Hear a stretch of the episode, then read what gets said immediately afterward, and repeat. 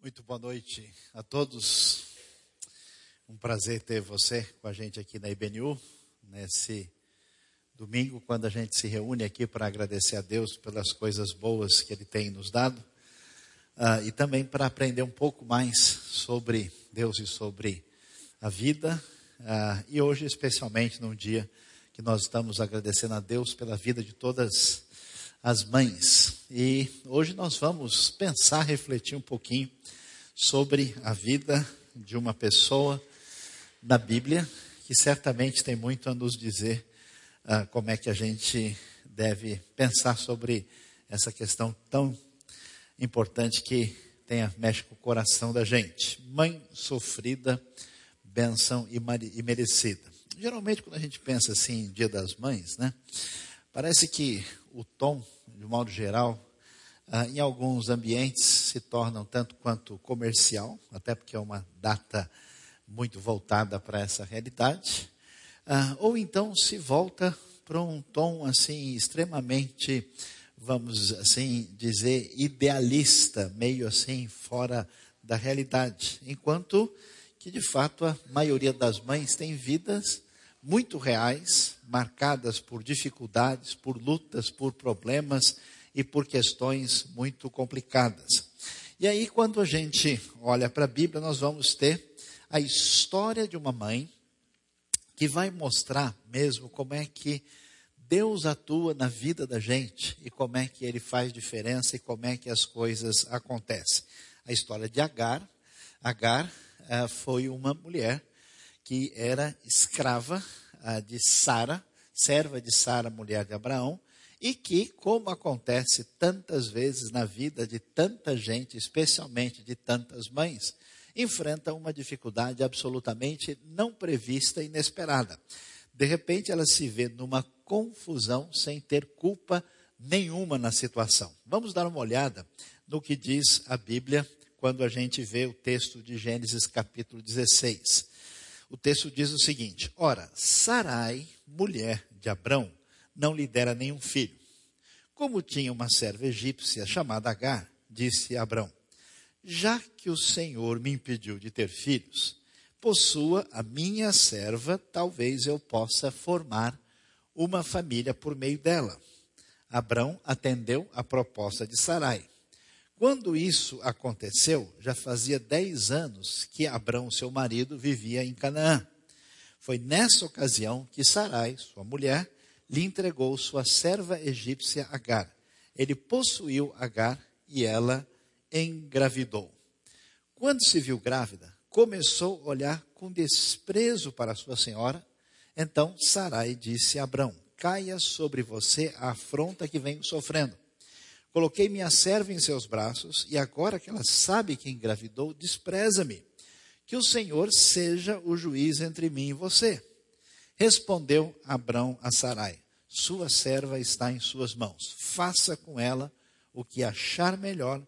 Então Sarai tanto maltratou Agar que esta acabou fugindo. É muito interessante a gente observar que quando a gente pensa sobre as coisas que envolvem a nossa vida, há muita coisa que a gente vê, escuta, ouve, lê, que é marcado por um senso de realidade e distância tremenda da vida real.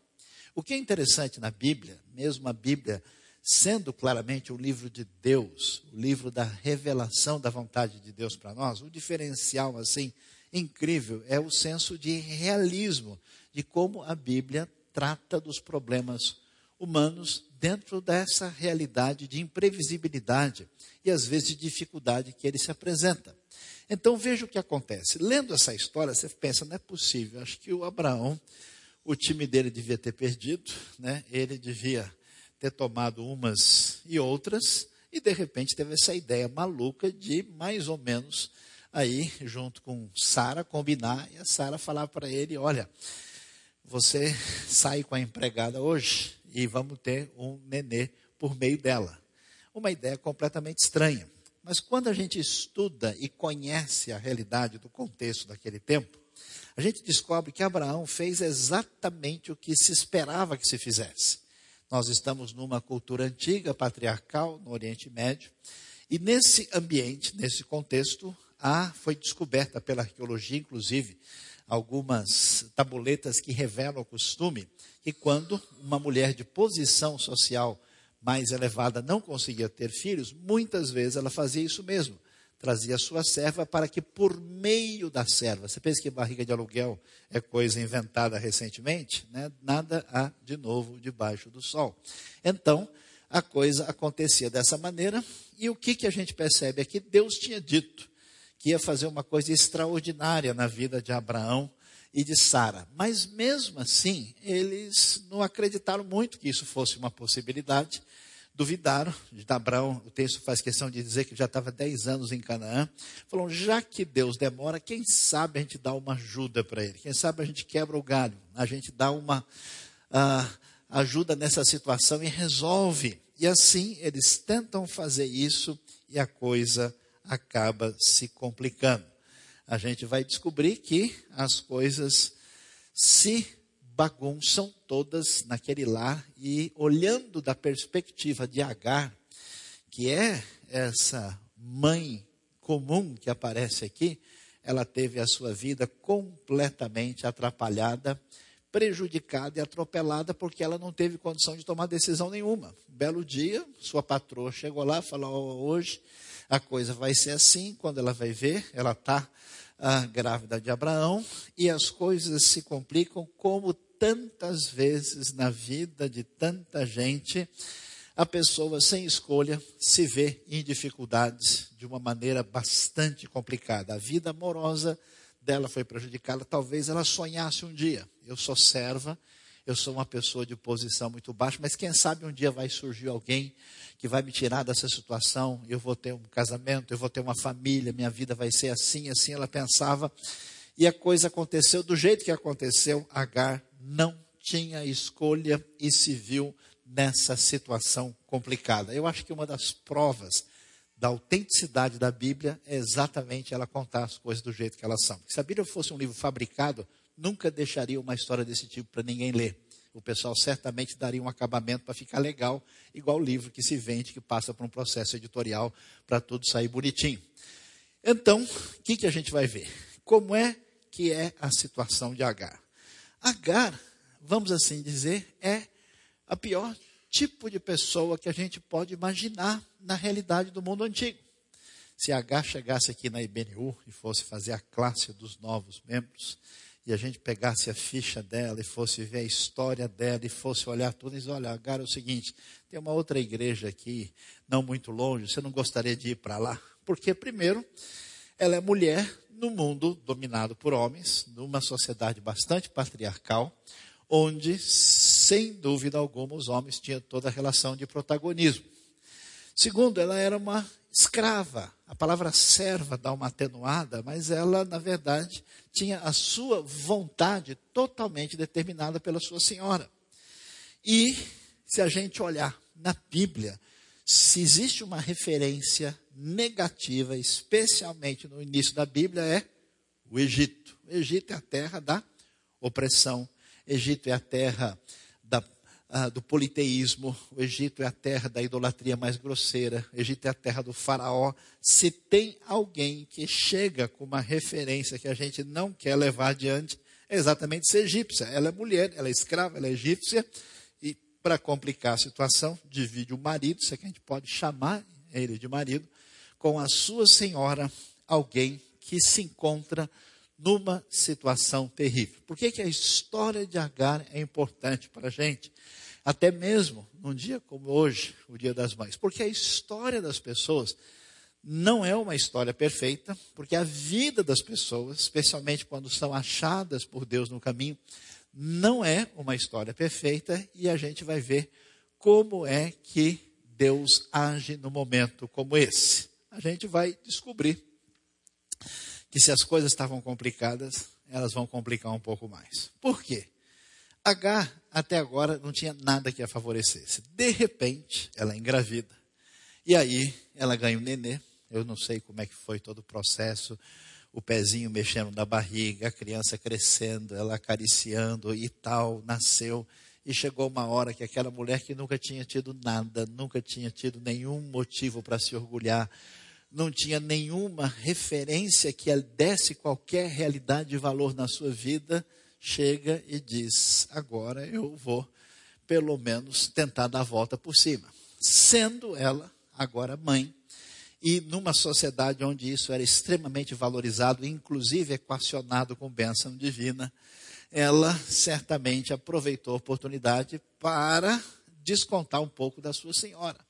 Então você imagina a troca de olhares complicada né, entre Sara, Sarai e Agar, e no pouco que ela teve de oportunidade, quando ela tentou mostrar-se senhora da situação, fez pouco da sua patroa, a única chance que ela tinha, que era talvez de ficar calada, de ficar na dela e de saber se contentar sossegadamente com o pouco que tinha conseguido, agora que ela complicou tudo de vez, ela comete um erro fatal logo de saída e a situação dela só vai piorar.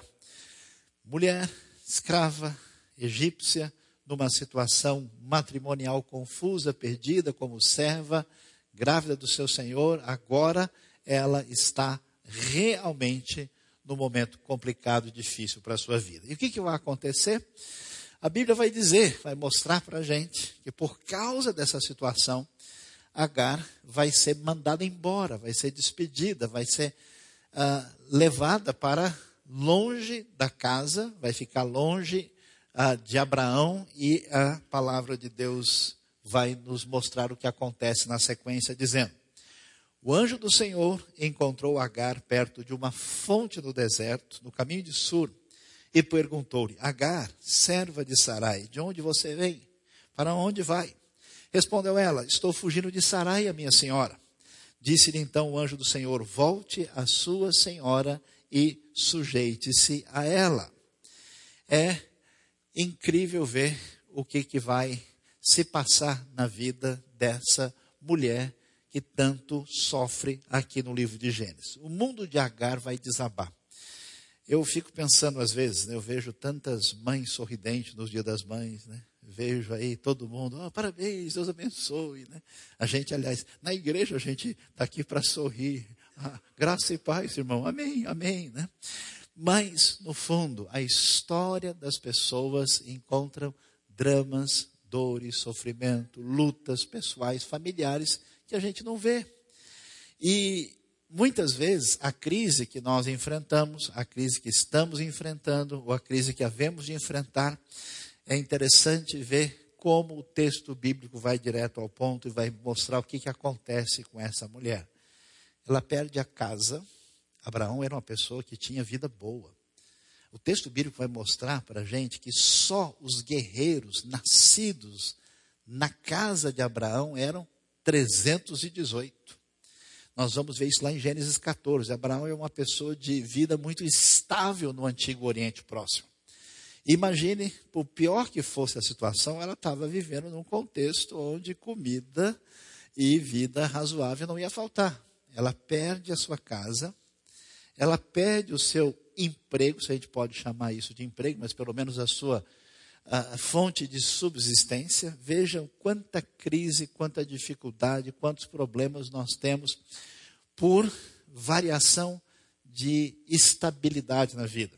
Estatísticas mostram que famílias e casais entram em crise em função de dificuldades econômicas acentuadas. Ela perde casa, perde emprego, perde, vamos assim dizer, o marido, fica só e fica abandonada nessa circunstância. E aí a gente pergunta o seguinte: será que Deus irá ouvir uma pessoa como Agar? Parece automático na cabeça da gente. Eu conheço gente, por exemplo, que até tem um contato com Deus, mas não quer chegar mais perto, porque diz: olha, eu não estou tão bom ainda.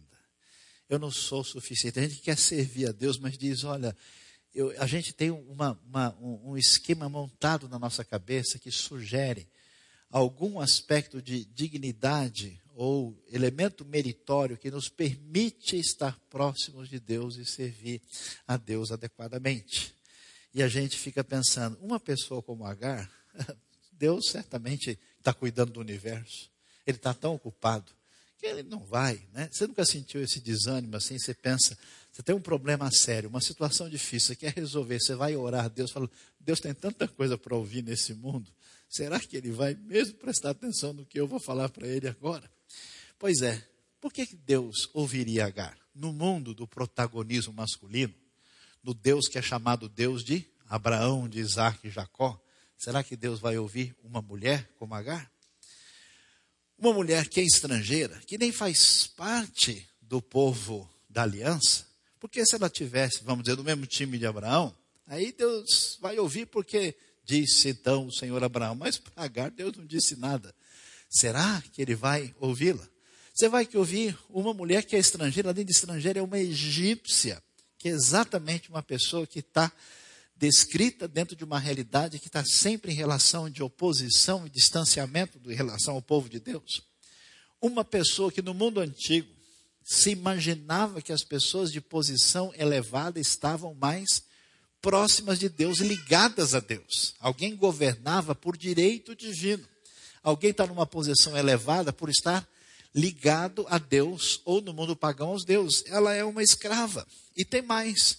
Quem disse que Deus vai escutar Agar se ela é exatamente o pivô da complicação do grande projeto de Deus na vida de Abraão? Abraão e Sara, Deus prometeu: vocês vão ser abençoados e eu vou lhes dar o filho da promessa. Pois ela entra exatamente no meio, ainda que ela não tenha nenhuma culpa ou responsabilidade, ela é o pivô e ela, vamos assim dizer, atrapalha a promessa divina. Porque Deus diz: Agar, você já complicou demais as coisas, faz favor de ficar no seu canto. Ela que vivia num relacionamento bígamo, quando Abraão era marido de Sara, estava uh, também entregue pela própria Sara nessa situação, e na hora H, a única oportunidade que ela teve de ficar na dela, de baixar a bola, de saber se adequar à situação, ela ainda quis dar uma de importante para cima de Sara e se complicou e bagunçou a vida. Existe alguma possibilidade de Deus dar atenção para uma pessoa como Agar? É impressionante descobrir como Deus é bom. Deus é incrível. Deus, aliás, Deus não pode ser incrível, porque a gente tem que crer nele, né?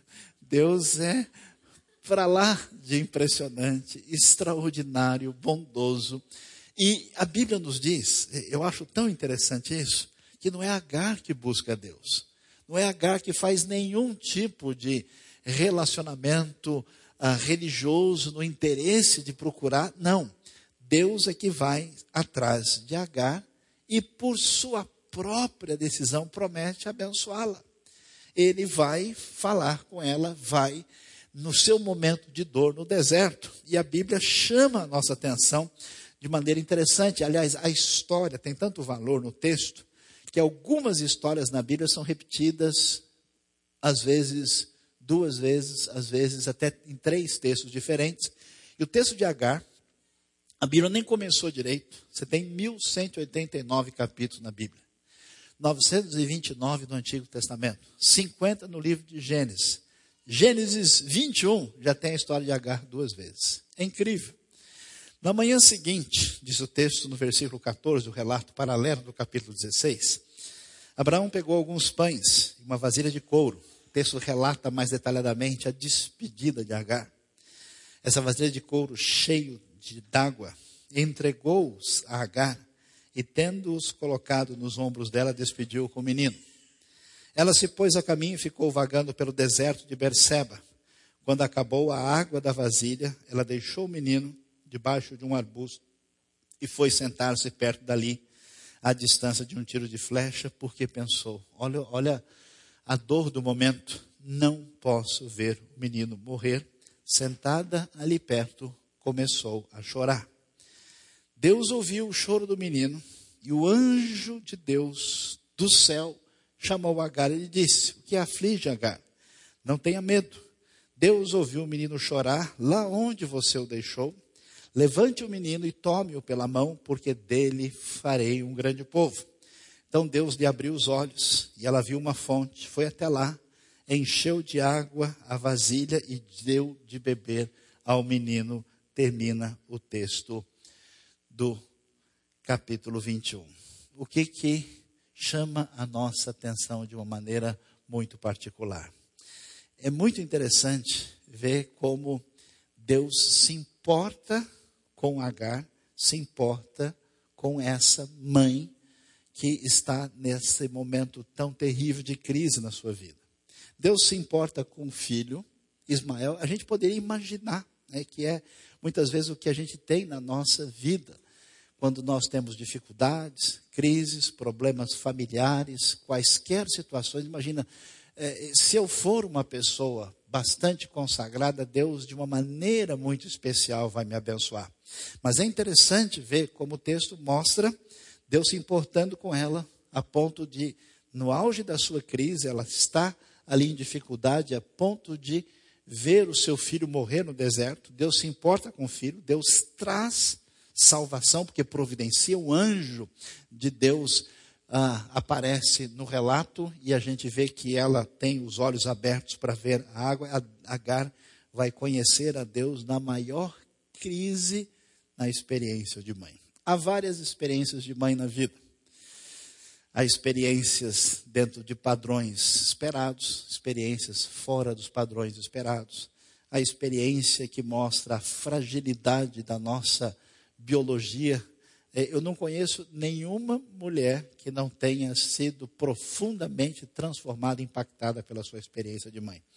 Tanto pela, pelo impacto que a criança traz, ou pelo aquilo uh, que representa, algumas mulheres ganham maturidade 10 anos a mais na vida, assim, só de mais ou menos entender de fato o que significa a vida.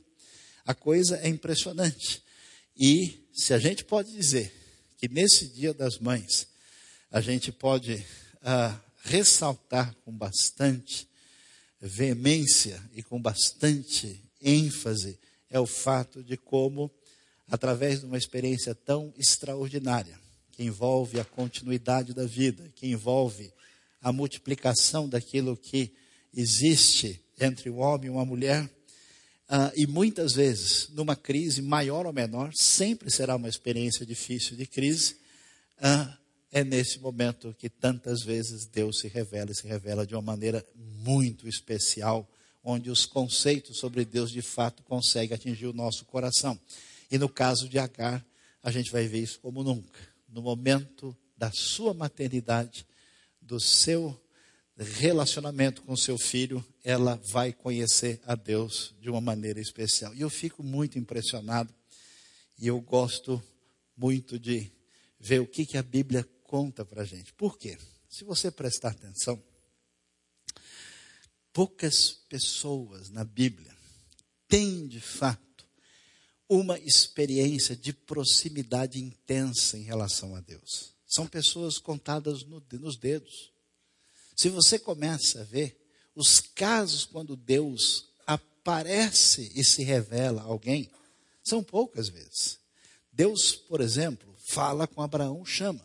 Mas se você ler a narrativa de Gênesis 12, não existe uma proximidade tão acentuada. Disse então o Senhor a Abraão: sai da tua terra, do meio dos teus parentes, vai para uma terra que eu mostrarei.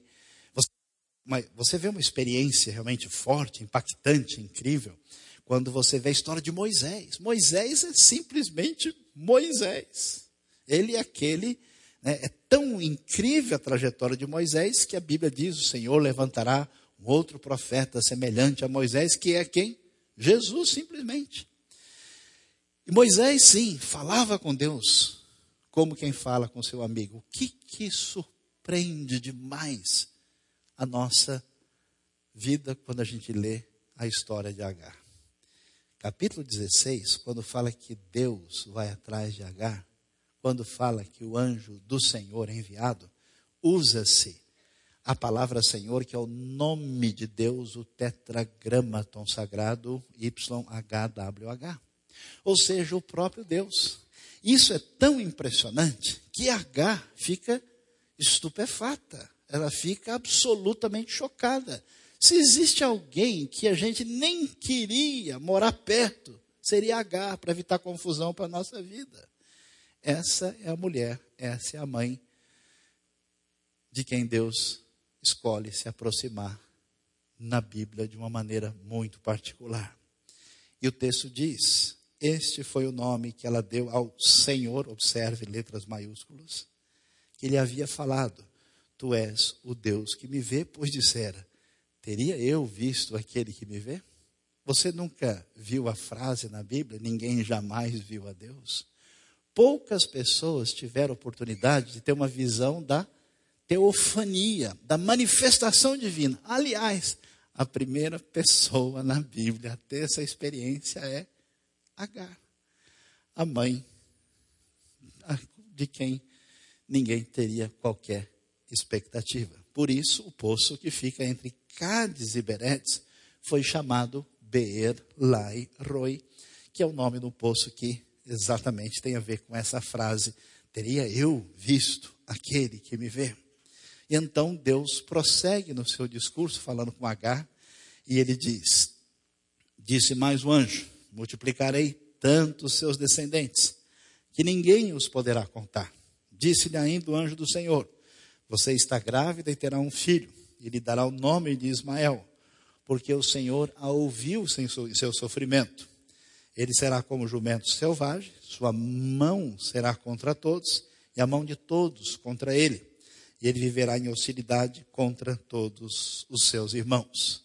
E um pouquinho mais para frente, o texto vai dizer, voltando para Gênesis 21, texto paralelo: Levante o menino e tome-o pela mão, porque dele farei um grande povo.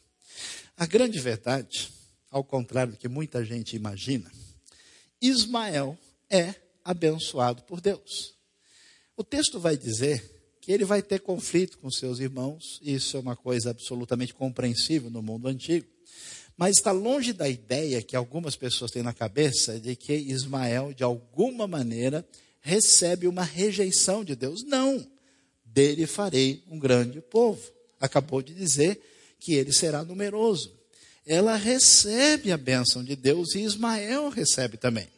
A gente sabe que a gente tem uma relação complicada no Oriente Médio, hoje que tem outras razões e outros contornos, principalmente religiosos e de outra natureza e econômicos.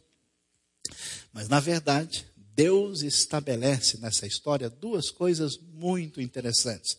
Primeiro, que ele vai abençoar. Sim, vai abençoar Abraão e Sara. Eles vão ter o filho da promessa. Por meio dessa linhagem haverá de nascer o Messias. E ele mantém a sua bênção para com Israel. Mas Israel não era a finalidade última em si mesmo. Então, esse texto antecipa a bênção de Deus para as outras nações. Apesar da falha, apesar da circunstância tão inusitada e complicada, Deus age no meio e abençoará também os descendentes de Ismael, mostrando que o poder da sua graça, do seu reset, atingia Israel, mas também as outras nações. Deus abençoou Agar, a indigna, a mulher que não tinha qualquer valor, e abençoa seu filho de modo especial com as promessas que aparecem aqui em Gênesis capítulo 21. Ismael se torna uma grande nação, eles foram abençoados e talvez nem todo mundo tenha essa perspectiva e essa visão muito clara e serão mais abençoados no futuro outra vez. Eu fico às vezes preocupado quando eu vejo muita gente escrevendo, especialmente sobre escatologia. É, morre, às vezes, uma mosca no Oriente Médio, o sujeito acha um versículo de Ezequiel para dizer que o fim do mundo vai acontecer amanhã. Tem um monte de coisa dita indevidamente, ah, com falta de compreensão do que o texto bíblico está dizendo. A verdade os profetas de Israel, no momento da crise maior da relação do povo com Deus, eles sempre fizeram duas coisas: traziam a palavra divina, de advertência, de chamado ao arrependimento, e lá na frente eles levantavam o outro slide dizendo: no futuro, Deus vai trazer a sua bênção e vai trazer a grande restauração.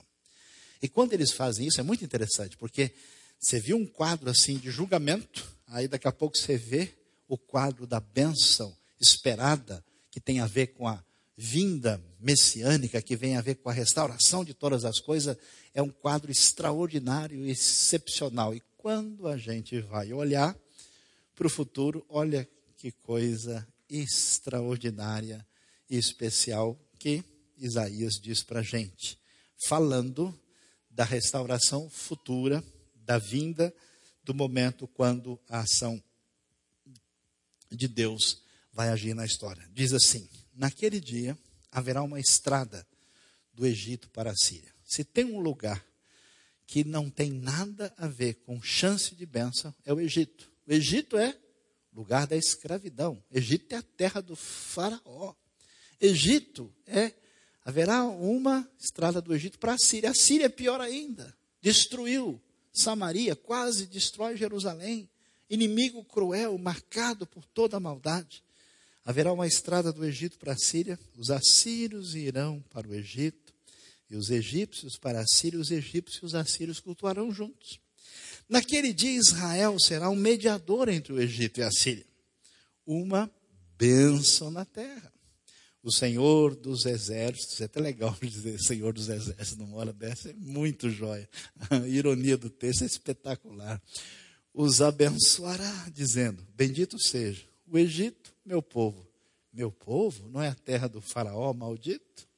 A Síria, que destruiu uma obra das minhas mãos, e Israel, minha herança.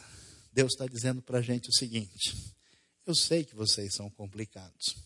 Eu sei que as mães não sabem ser mães. Sei que os pais e as mães vão cometer erros na sua vida. Talvez algumas pessoas até começaram a sua jornada materna da maneira que não é a melhor possível. Mas Deus é tão bom que Ele é o Deus de Agar. Ele vai atrás de você no deserto ele vai atrás da sua vida. Deus tem um prazer especial de ver o carro quebrado e fazer obra de arte.